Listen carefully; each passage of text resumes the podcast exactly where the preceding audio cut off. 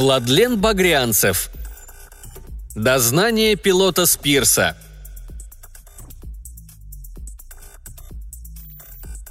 Внимание, внимание! Говорит и показывает Москва. Работают все радиостанции Советского Союза. Передаем важное правительственное сообщение. Сегодня утром, 19 октября 1968 года, в 6 часов 45 минут по московскому времени на поверхности Луны благополучно совершил мягкую посадку спускаемый аппарат космического корабля «Союз НИК-1» под командованием полковника Алексея Леонова. Впервые в истории человечества люди с Земли успешно достигли другого небесного тела Солнечной системы. Вся планета приветствует отважных покорителей космоса, совершивших невероятный подвиг – Мы решили полететь на Солнце еще в этом десятилетии и не потому, что это просто, а потому что это невероятно сложно. Такое испытание позволит нам выложиться по максимуму, показать, на что мы способны, реализовать всю нашу мощь. Это вызов, который мы готовы принять здесь и сейчас, и мы рассчитываем только на победу. Из речи президента Роберта Кеннеди в Аризонском университете, Тусон, штат Аризона – 11 января 1971 года. «Пожалуйста, еще раз и с самого начала, мистер Спирс», – потребовал генерал Эванс. «Я ведь уже рассказывал вашим коллегам», – устало вздохнул майор Спирс. «Вам все равно придется это сделать», – спокойно сказал Эванс. «НАСА должно знать правду. Президент должен знать правду. Сенат и Конгресс должны знать правду. В конце концов, американский народ должен знать правду. Ту правду, которую сможет понять, принять и переварить. Ведь все очень просто, мистер Спирс. На солнце полетели четверо, вернулся один. Что там произошло, Джеффри? Совершенно секретно. Личное дело майора ВВС США Джефферсона Джеффри Спирса. Личный номер KA453611. Родился 27 апреля 1941 года в Графтоне, штат Северная Дакота. В вооруженных силах с 1959 года. С отличием окончил Академию ВВС. Принимал участие в боевых действиях в Юго-Восточной Азии. Награжден воздушным крестом и почетной медалью Конгресса. Отобран для участия в программе «Гелиос». Совершил полет на Луну на борту корабля «Аполлон-22», в ноябре 1979 года принял участие в первой экспедиции на Солнце в качестве второго пилота межпланетного корабля «Гемера-3». Кавказской расе. Волосы темные, глаза голубые. Рост 5 футов 9 дюймов. Вес 175 фунтов. Особых примет нет. С чего начать? С самого начала, конечно. С самого начала. В начале было слово, и это было слово президента – Потом были другие слова, не такие громкие и величественные. Не прошло и десяти минут после завершения речи Кеннеди II, как они принялись рассказывать анекдоты. Русские опередили нас на Луне, поэтому наши астронавты отправятся на Солнце. Так ведь сгорят же ребята. В нас не дураки сидят. Выставка на Солнце произойдет ночью. Ха-ха-ха. Вам не смешно, генерал? Неудивительно. Бьюсь об заклад, вы слышали этот анекдот даже чаще, чем я. В моем присутствии его почему-то стеснялись рассказывать. «Ближе к делу, Джеффри». Корабль назвали Гимера, потому что Аполлон был уже занят, да и Гелиос тоже. Гимера – богиня дневного света, дочь хаоса и тьмы. Какой-то яйцеголовый очкарик откопал в энциклопедии. Гимера-1 была опытным беспилотным аппаратом. На Гимере-2 мы прокатились до земной орбиты и обратно. На Гимере-3 мы отправились к цели. Разумеется, мы вовсе не собирались играть роль персонажа из того дурацкого анекдота – Наши планы были куда более простые и прозаичны. Приблизиться к Солнцу на максимально близкое, но при этом безопасное расстояние, что бы это ни значило. После чего несколько раз облететь вокруг него, сделать несколько снимков, собрать несколько образцов, записать показания приборов и вернуться домой. Только и всего. Какая там посадка? Так глуп, что даже не смешно. На первый взгляд все было просто, но, как вам уже известно, генерал, что-то пошло не так. Яйцеголовые из Хьюстона где-то ошиблись в расчетах – они разбирались в древних греческих богинях, но кое-чего не знали про солнце. Много чего не знали. Мы подошли слишком близко, а когда попытались вырваться, то сожгли почти все топливо. Нашу тогдашнюю ситуацию можно описать ровно двумя словами. «The end» — это конец. Или это одно слово. Артикль считается за отдельное слово или нет? Только между нами, сэр. Никогда не был силен в грамматике. Зубрил как сумасшедший, чтобы пройти очередной экзамен в военной академии или на курсах астронавтов, но интуитивно не понимал. Конец. Ну что ж, мы знали, на что шли. Мы все были добровольцами. Перед отлетом мы попрощались с семьями, и каждый из нас заполнил завещание – Конечно, мы не желали такого финала, но были к нему готовы. Нас к нему подготовили. У каждого из нас на такой случай была припасена капсула с ядом, кроме Майкла. Я имею в виду полковника Саммерса, командира корабля. Он решительно отказался от капсулы. Пообещал, что в случае чего воспользуется служебным револьвером. Вы же знаете, у нас на борту было оружие. На случай аварийной посадки в дикой местности. Но мы не торопились доставать капсулы или пистолеты. Не знаю, генерал, приходилось ли вам бывать в подобной ситуации, где-нибудь в Корее или Вьетнаме, например, но в таких случаях человек обычно не торопится и пытается оттянуть неизбежное. Мозг все понимает, но сердце не верит. Теплозащита все еще держалась, поэтому мы не торопились. А потом мы увидели его. Черное на золотом, у самой границы солнечной короны. Вулкан. «Вулкан?» – переспросил генерал Эванс и демонстративно усмехнулся – Почему не Клингон или Ромулус? Ничего лучше придумать не могли? Знаете, Джеффри, вот именно такие детали и заставляют многих из нас сомневаться в вашем рассказе. «Вулкан», — спокойно повторил майор Спирс. «Так окрестил эту планету Себастьян. Я говорю про доктора Бейкера, разумеется. Он не сам его придумал. Существование этого мира еще в XIX веке предсказал французский астроном Леверье, тот самый, который открыл Нептун. Так в книгах написано. Можете сами проверить. Мы не смогли вычислить параметры его орбиты или точные размеры. Почти все приборы к тому времени сдохли. Но там и без приборов было на что посмотреть. На первый взгляд это был мертвый безжизненный мир.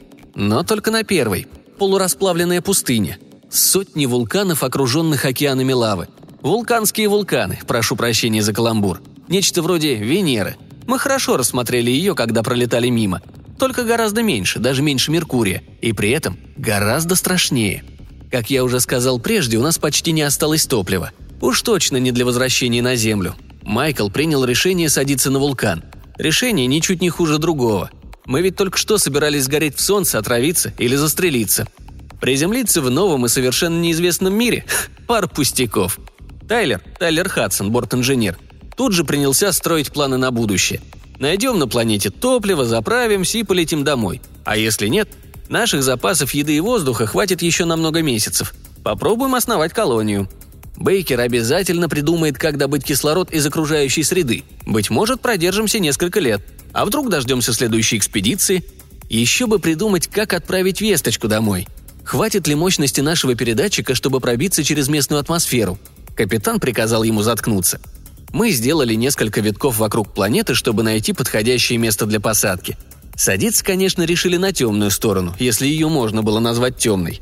Да, вулкан повернут к Солнцу одной стороной, как Луна к Земле. Знаете, еще несколько лет назад мы думали, что так расположен в пространстве Меркурий. Сочиняли фантастические истории про раскаленный ад солнечной стороны, чудовищный холод темной стороны, сумеречную зону на границе света и тьмы. Глупости все это. Вулкан расположен так близко к Солнцу, что его жар ощущается повсюду. Да еще и вулканы повсюду. Так что темная сторона на самом деле и не темная вовсе.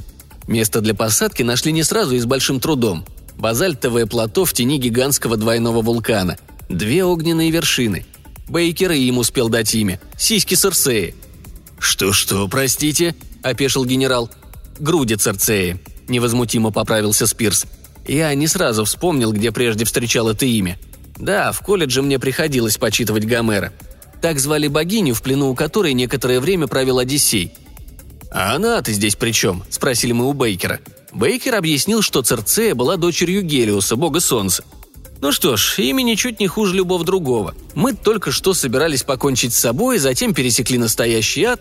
Подумать только, мы нашли время для такой чепухи, как споры о том, как назвать горную вершину на только что открытой новой планете. Сели на последних каплях горючего, корабль в дребезге. Бейкер погиб на месте – Имя двуглавой горы стало для него пророческим. Он навсегда остался в плену у Церцеи. Капитан был тяжело ранен. Мы с Хадсоном отделались легкими ушибами. От наших запасов еды и воздуха не осталось почти ничего. Кислорода в скафандрах оставалось на 6 часов. «Плакала наша колония», — заметил Хадсон. Капитан попросил пристрелить его, потому что не мог сделать это сам, со сломанными-то руками. Я тоже не смог. Это сделал Хадсон. У нас оставалось еще несколько часов. Мы снова не торопились. Хадсон предложил нарисовать где-нибудь на скале, где мы приземлились, записку для будущих поколений. Тайлер и Джеффри были здесь. Краткое описание нашей экспедиции. Потом решили, что в этом нет смысла. Если наши когда-нибудь прилетят на вулкан и найдут остатки корабля, то сами обо всем догадаются. Все слишком очевидно. У нас оставалось несколько часов. Ничего, что я постоянно напоминаю об этом. И мы решили прогуляться по окрестностям. Сила тяжести на поверхности вулкана превышала земную процентов на 20, поэтому планета могла удерживать атмосферу. Мы не успели узнать, в чем тут дело. Ядро из тяжелых металлов или что-то в этом роде. Бейкер мог бы разобраться, если бы остался жив, но Бейкер умер. У нас не было приборов, чтобы провести анализ атмосферы, но и так было ясно, что она непригодна для дыхания. Атмосфера заметно приглушала блеск солнечной оболочки, которая подарила вулканскому небу какой-то особенный золотистый цвет – Жаль, что мы не могли сделать снимков. Груди церцеи, у подножия которых мы застряли, на фоне неба, черное на золотом. Это...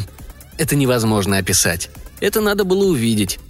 Кто из смертных может похвастаться подобным? Теперь и умереть не жалко», — сказал Хадсон. Вход в пещеру мы нашли за полчаса до опустошения баллонов, а рядом с ним надпись на черной стене. «Какую надпись?» – немедленно спросил генерал Эванс. «Джеффри и Тайлер были здесь», — усмехнулся Спирс. «Почти. Имена были другие, конечно. И дата. Декабрь 1949-го». «Этого не может быть, майор», — спокойно возразил генерал. «Вы были там первыми. Русские не могли опередить нас. Мы бы знали об этом». «Русские? Кто говорил про русских?» «Нет», — покачал головой Джеффри Спирс. «Надпись была не на русском языке, на немецком». «Немецком?» — усмехнулся Эванс. Откуда бы там взяться немецким надписям? Вы же не собираетесь рассказать мне сказочку про нацистов, сбежавших на Луну в 1945-м? Сколько лет они добирались до Солнца? Мы с вами оба прекрасно знаем, что нацисты бежали с Земли в 1948-м, хладнокровно сообщил Спирс. Секретного ракетодрома в Южной Америке. Мы безуспешно искали следы их пребывания на Луне, но на Луне их никогда не было. Все это время они загорали, загорали, на вулкане, кстати, там не только немцы были. Эсэсовский генерал, которого поставили руководить проектом, был слишком хорош для своей работы. Собирал специалистов по всей Европе и даже из Японии. Каждой твари по паре. Нацисты никогда не собирались лететь на Луну. Они ведь были прагматики и не могли не понимать, что на мертвой и безжизненной Луне их никто не ждет и делать там совершенно нечего. Поэтому корабль отправился на Венеру. Да, именно так, на Венеру. В те годы было принято считать, что на Венере царит мягкий тропический климат, которым наслаждаются динозавры и прекрасные туземки. На Венере они планировали построить новую Арийскую империю, свободную от низших рас и гнилого либерализма. Но что-то пошло не так. Не только у нас, но и у них тоже. Навигационная ошибка. Несовершенные двигатели, ведь им пришлось покидать Землю в большой спешке. Можно сказать, что им повезло. Сегодня мы знаем, что представляет из себя Венера – ни красоток в меховых бикини от Ракель Уэлч, ни динозавров, а вместо тропических джунглей 90 атмосфер и почти 900 градусов. Долго бы они там не протянули. Хотя если принять во внимание то, что случилось потом, как знать, быть может, Венера была не самым худшим вариантом. Деррейх Садлер, имперский орел, так нацисты назвали свой корабль, промахнулся мимо Венеры и его затянуло в гравитационный колодец Солнца – как и мы, они приготовились к смерти. Как и нам, им повезло. Более-менее. Они пробили вулканскую атмосферу и благополучно опустились у подножия Церцеи. Более-менее. Как и мы, нацисты потеряли половину экипажа, а свой космоплан и вовсе утопили в вулканической лаве. Вот только на их корабле изначально находились сто с лишним человек, поэтому уцелевшие рассыпались по плато во все стороны и обнаружили вход в подземный мир вулкана за много часов до того, как у них закончились запасы кислорода – Совершенно не помню момент, когда мы сняли шлемы. Наверное, когда наши глаза окончательно привыкли к темноте. Ее и темнотой-то нельзя было назвать. Стены гигантской пещеры, в которой мы оказались, излучали загадочный колдовской свет. «Поменьше поэзии, мистер Спирс», – буркнул генерал. «Прошу прощения, сэр», – кивнул майор. «Банальные фосфорицирующие грибы. Такие у нас на Земле найти можно. Но было так странно встретить их за 90 миллионов миль от нашей планеты – Нацисты напали на нас неожиданно. За 30 лет на вулкане они неплохо освоились. Выросло первое поколение новоевропейцев. Они звали свою колонию Новая Европа, которые никогда не видели Землю. и уже появились на свет первые дети из второго поколения, если только можно назвать светом бесконечные подземные лабиринты вулкана или Новой Европы, называйте ее как хотите. Бедняги застряли под землей, а им так хотелось показывать друг другу на солнышко. На первых порах все было не так уж и плохо. Мне как-то раз довелось провести несколько недель в плену в Лаосе. В Лаосе все было гораздо хуже. А тут нас сносно кормили, позволяли отсыпаться, никто нас не бил, мы даже пожалели, что застрелили капитана. Я уверен, новоевропейцы могли бы ему помочь. Теперь не жалею, конечно. Потому что в один прекрасный день или ночь, потому что в подземном мире Новой Европы все дни и ночи походили друг на друга. Нас посетили настоящие хозяева вулкана. Бойтесь своих желаний, потому что они могут исполниться. Желания нацистов сбылись на все сто процентов. Они получили свою империю. Империю без неполноценных народов – Империю, где говорят по-немецки. Империю, которая находится под мудрым управлением высшей расы. Раса, которая стояла так высоко, что ей все равно было на каком языке общаться с рабами. Они и английский-то выучили за несколько часов. Полагаю, с немецким языком хозяева справились гораздо быстрее. Не сомневаюсь, что они так же быстро научатся говорить на других языках Земли, когда явятся сюда. Двадцать с лишним лет назад, когда нацисты прибыли на вулкан, хозяева были очень рады узнать, что где-то там, в глубинах Солнечной системы, существует мир с очень схожими условиями. Такая же атмосфера, почти аналогичная сила тяжести, плюс-минус. Смена дня и ночи их не пугает, а возможность проживать на поверхности привлекает. В лабиринтах вулкана им становится тесно. И дело не только в тесноте. Вулкану немного осталось. Мы застали планету в последние годы ее существования – Вулкан так близко подобрался к Солнцу, что его постоянно трясет. Планетарная кора в самом буквальном смысле трещит по швам. Предел Роша, если мне не изменяет память, так это называется. Еще несколько лет, максимум десятилетий, и планета развалится на куски, которые сгорят в солнечной короне. Поэтому они готовились. Все эти годы они готовились. Они сейчас готовятся. Даже не сомневайтесь. Они нанесут удар, когда будут окончательно готовы. Ни днем раньше, ни днем позже – они совершили только одну ошибку. На какой-то миг утратили бдительность. Германских пришельцев они давно подчинили своей воле. Рано или поздно это произошло бы и с нами, но мы не стали ждать этого дня. Нам удалось их обмануть, затеряться среди новоевропейцев. Еще два человека, еще два покорных раба. Никто не обращал на нас внимания, пока не стало слишком поздно. Хадсон остался меня прикрывать. Еще один из тех, кого не пожелала отпустить Церцея. Управлять угнанным кораблем было очень просто, невероятно просто. Достаточно было всего один раз нажать на большую красную кнопку. Корабль уже был запрограммирован на полет к земле. Я пристегнулся в пилотском кресле, нажал на кнопку, и вот я здесь. «Наши специалисты, которые успели покопаться в нем, очень разочарованы», – пробормотал генерал Эванс. «Невероятно примитивная конструкция, пусть и надежная». «Что ж», – пожал плечами майор Спирс, этот корабль сделал свое дело, доставил меня на Землю. Для этого его и построили. Полагаю, остальные корабли справятся ничуть не хуже». «Сколько их?» – тихо спросил генерал. «И как они выглядят?» «Вы же видели корабль, на котором я прилетел?» – удивился Спирс. «Я не про корабль спрашивал», – также тихо уточнил Эванс. Спирс ответил не сразу. «Осталось совсем немного», – продолжал свой доклад генерал Эванс – мы не можем ни подтвердить, ни опровергнуть рассказ майора Спирса. Да, он вернулся на Землю, когда все сроки вышли. К сожалению, мы упустили момент, когда он входил в атмосферу, и поэтому точно не знаем, откуда он прибыл. Да, он совершил посадку в спускаемом аппарате неизвестной конструкции. Мы тщательно осмотрели его. Он точно не собран в Америке. Но мог быть собран где угодно. В России, в Китае, в Европе. Никаких экзотических материалов, которые не числятся в периодической таблице. Все металлы и сплавы нам прекрасно известны. Несколько надписей там и здесь. Но что они означают? Например, ABT – это русские буквы AVT или английский ABT. PCH – русские буквы RSN или английские PCH. 33 – русские буквы ZZ или цифры 33. Джеффри Спирс мог прилететь откуда угодно. Из России, с Марса, с темной стороны Солнца. Мы выжили из него все, что только можно и все, что нельзя. Он повторяет свой рассказ с завидным упорством снова и снова, ни разу не отклонился от первоначальной версии и ни разу не исказил оригинальные детали. Самое время двигаться дальше и принять хоть какое-то решение. Позволить Спирсу выступить перед прессой или... «Об этом не может быть и речи», – решительно перебил Эванса министр обороны. «Вы не хуже меня понимаете, генерал, этот рассказ никогда не станет достоянием общественности, и его ложность или достоверность не имеют никакого значения». «Согласен», – поддержал его председатель комитета начальника штабов. «Вы представляете, как мы будем выглядеть в глазах людей всего мира, если покажем им Джеффри Спирса? Ведь мы объявили экипаж Гимеры погибшим. И вот один из них внезапно возвращается через много дней после того, как вышли все разумные сроки. Несет какой-то бред про нацистов в солнечной короне, инопланетян, похитителей тел. Вы представляете, что тогда начнется? Согласен, согласен, согласен. Один за другим отозвались прочие генералы и адмиралы. «Допустим», — развел руками Эванс. «Но что нам тогда делать с майором Спирсом? Так и будем держать его в ангаре 18 до скончания времен?» «Окончательное решение примет президент», – торопливо ответил министр обороны, прежде чем в этой комнате прозвучат слова, о которых кому-то придется пожалеть. «Я доложу ему обо всем, как только он вернется из Москвы. Это значит?» «Да, в понедельник утром. А мы с вами, джентльмены, соответственно, встретимся снова в полдень того же дня.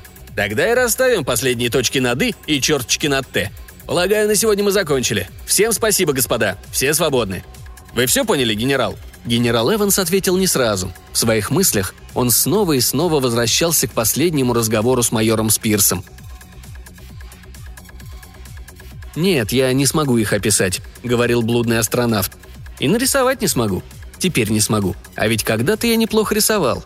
Я сделал все, что смог. Я предупредил вас. Сделайте вы все, что сможете. Остановите их, когда они придут на Землю. А они придут. Обязательно. Я не сомневаюсь в этом. И вам не советую сомневаться. А когда они придут, я снова сделаю все, что смогу. Дайте мне оружие, и я буду сражаться с ними, буду убивать этих тварей. Я не ошибусь, поверьте. Я узнаю их по запаху, по звукам, которые они издают, по вкусу их плоти. Нет, я не ошибусь. Никогда. Но я рад, что мне больше никогда не придется их увидеть. О, я позаботился об этом. А если Создатель дарует нам победу, я буду счастлив знать, что больше никогда не увижу мира, откуда они собираются к нам в гости. И я об этом позаботился. И майор Джеффри Спирс повернул к собеседнику свое обожженное лицо с пустыми глазницами –